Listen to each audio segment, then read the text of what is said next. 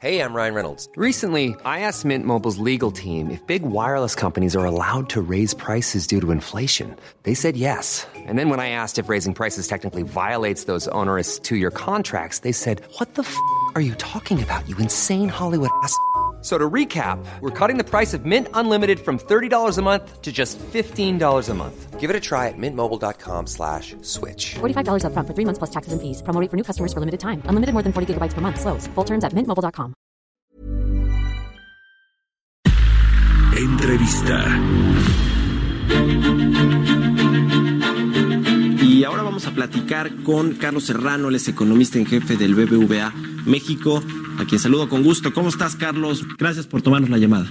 Eh, muchas gracias por la invitación. Pues hay varios temas eh, importantes que platicar con respecto al entorno económico mexicano y también al entorno global. ¿Qué te parece si empezamos con este eh, dato del INEGI de una contracción de 0.1% en la actividad económica en el 2019? Eh, ¿Qué nos dice esto y cuál es la previsión del 2020? Como no, Mario, pues era un dato que ya estaba anticipado.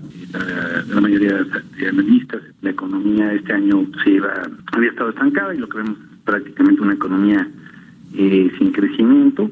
Y me parece que esto eh, es resultado, sobre todo, de una fuerte caída en la inversión y que se da eh, como resultado, a su vez, de eh, ciertas incertidumbres, incertidumbres acerca de las políticas económicas que iría adoptando la nueva administración y también incertidumbres acerca de si se iba a aprobar o no un nuevo acuerdo comercial. Y estos menores, menores niveles de inversión, a su vez, resultaron en un menor ritmo de creación de empleo, que a su vez también resultó en un menor nivel de consumo. Entonces, todo esto eh, resultó, pues, básicamente en una economía estancada y, y que no creció en todo el año. En mi opinión, eh, el año 2020 debería de haber un crecimiento algo mayor. Eh, primero, simplemente por un efecto comparativo, eh, con que dejen de caer algunas de estas variables. Comparándose contra el crecimiento de cero, deberíamos ver un mayor crecimiento.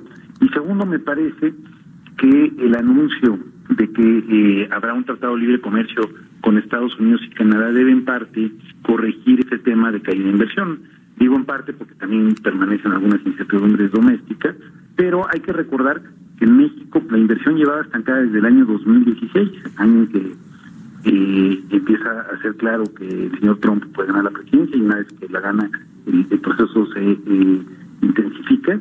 Pues creo que parte de la inversión que había estado detenida por esta incertidumbre y sobre todo ahora en un contexto en el que hay un conflicto comercial entre Estados Unidos y China que está haciendo que una menor inversión esté yendo a, hacia este país asiático, creo que México debería estar en una posición buena para capturar parte de esta inversión.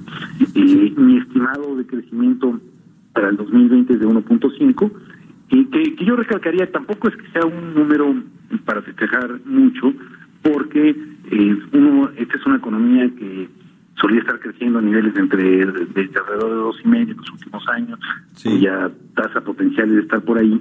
Entonces crecer un y medio, sobre todo después de crecer al cero, tampoco eh, es muy optimista. Creo que para lograr mayores niveles de crecimiento es necesario eh, que se den señales de mayor certidumbre por el gobierno para reactivar la inversión doméstica.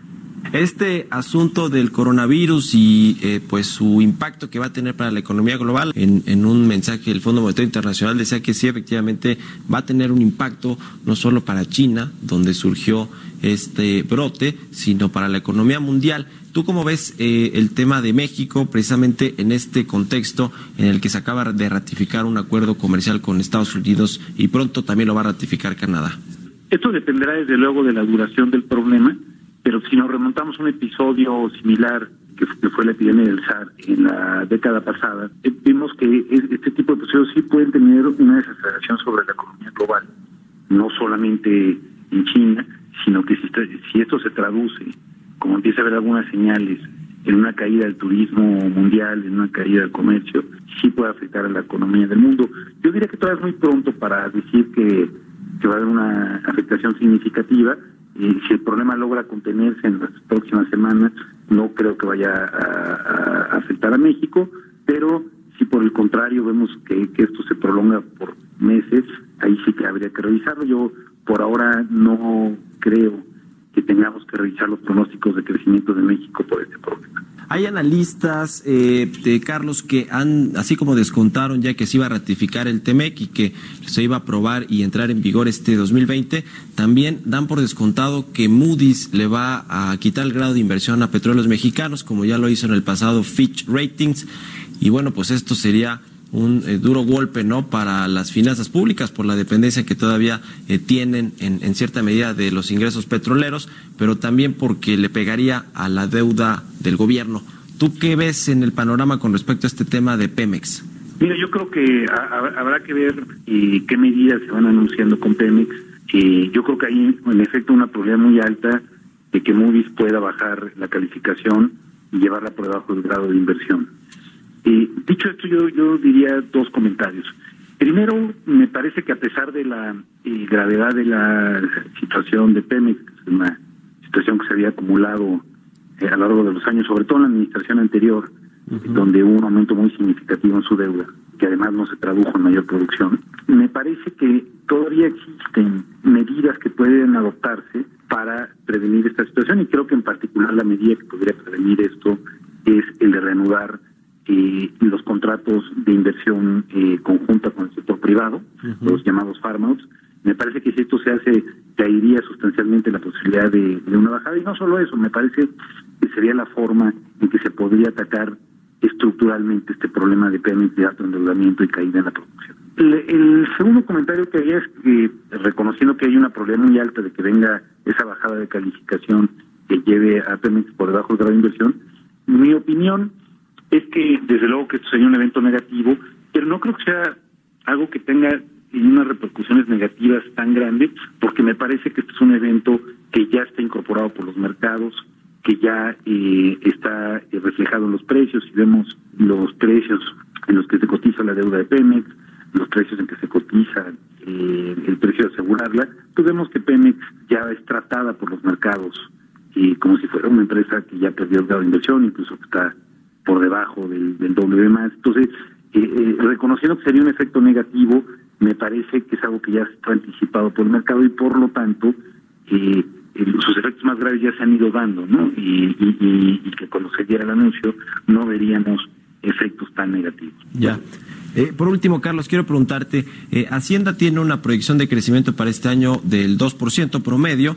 Si hay las, las proyecciones más optimistas son quizá como las que tienen ustedes en el BBVA de 1.5%, es decir, se va a tener que hacer un ajuste eventualmente y esto tendrá consecuencias para la recaudación y eh, para el presupuesto. ¿Qué cambios crees que van a hacer ahí Hacienda y también si se van a echar mano de estos fondos de estabilización?